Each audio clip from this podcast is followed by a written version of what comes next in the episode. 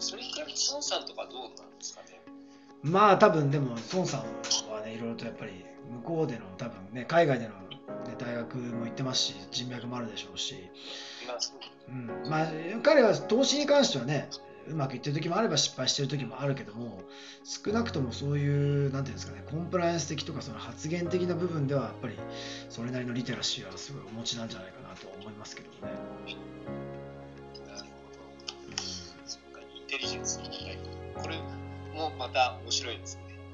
佐藤勝さん的ななんかところで別のテーマの形でそう話そうですね。でもこれも多分その成長成長できてて無関心に世の中にことに対してっていうのでも生きてこれちゃってるっていう部分あるわけじゃないですか。しかも日本ってやっぱり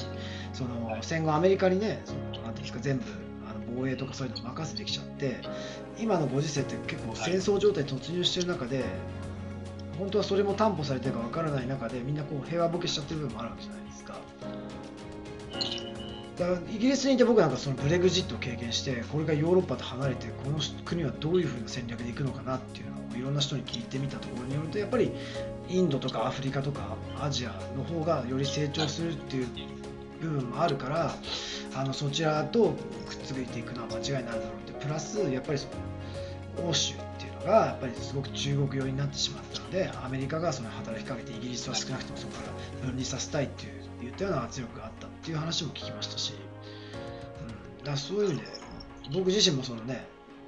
こちらに移ってきてある程度イギリスはセーフヘブンかなと思ってたんですけども、まあ、そこそうでもないっていうことに気づいて結構いろいろと調べたりとかしてる中でやっぱりそのやっぱりいろんな中で関係性ってあるわけですよね。国と国との関係性もあるし、えー、自分の中のその業界での関係性もあるし、ね、子供のコミュニティの関係性もあるしでプラス日本人としてのこういったような関係性もあるしっていう中ですごくそのいろんなことで僕の場合はその何ていうんですかね発達が結構埋まってきたなっていうのを感じてるんですよね。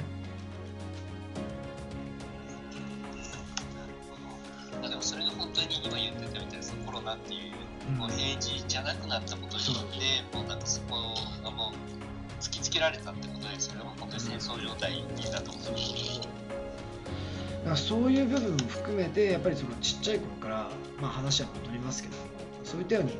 なんですね、お互いの、うん、すごくそのスモールな温かいコミュニティの中でそのお互いをそのリスペクトしながら過ごしていくっていう競争じゃなくて誰かを蹴落とすじゃなくてでそういう一対一のその関係性っていうんですかね。そういうのをやっぱり築いていくっていうのはやっぱりすごく重要なことなんだなっていう感じたんですよね。だからまずやっぱり家族でそういう機会を持てるのであればやっぱりすごく、うん、大事にしたいなっていうのもありますし、まあ、僕こうやってソルティさんともう半年以上やらせていただいてるじゃないですか。はい。これもある意味関係性じゃないですか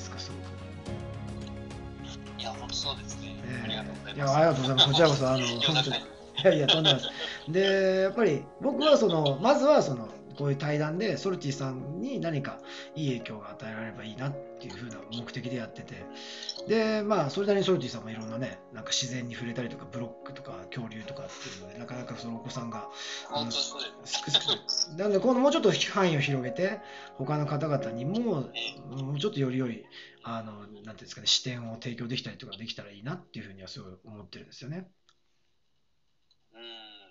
や本当そうですねなんかたくさんの人に知ってもらいたいところでありますよね。そうですね。で、今日の話一つにとってもそうですよね。で、なんで、やっぱりその、ある意味、その僕の中ではその盲点になっているようなポイントっていうのを、まあ結構、プライベートスクールってやっぱりそう明らかにしてくれる部分が大きいので、あの、そういうものを中心に、あの、お届けしたいなっていうふうに思ってますので、はい。うん。本当ね、この番組をやって、一番なんか得してるというか視点が変わったのは僕だと思うので。ああそうですその部分をね素直にこう取り入れて今子育てに生かしてるという感じなんですけど。もだからなんか本当半年間ぐらいですけどねなんかそこで結果がどうこうっていうよりは、はい、なんかこういうことのなんか自分が元に持っている考え方っていうところがもう全然変わって接してることによってやっぱり子供に、まあ、長い目で見たら、まあ、大きな影響が出るんじゃないかなっていうふうに思いながらやっぱりこの番組続けさせていただいているというような感じですかそうですよね。だから、まあ、ある意味、その何回も17話とか、ちょっと別々の話しましたけど、何回もこう復習みたいな感じで、また最初に戻ってみたいな感じで、あの、やってってもいいかもしれないですね。そうしていくと、より発達って埋まっていくじゃないですか。最初成長でこういって、何回も繰り返すことによって、そこでいろんな発達、間の部分で、今まで気づかなかったとか、ことが埋まっていったりするってあるじゃないですか。そうですね。ええ。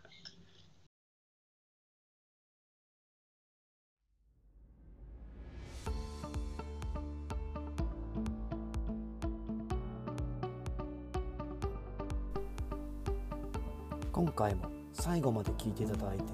ありがとうございました。このタイミングでピンときた方は是非フォローをよろしくお願いします。質問や感想などがありましたらコメント欄の方に書いていただけるととても嬉しいですライブでの対談に反映させていただくとともに質問については定期的に配信の方でお答えさせていただきますでは次回の放送でまたお会いしましょう。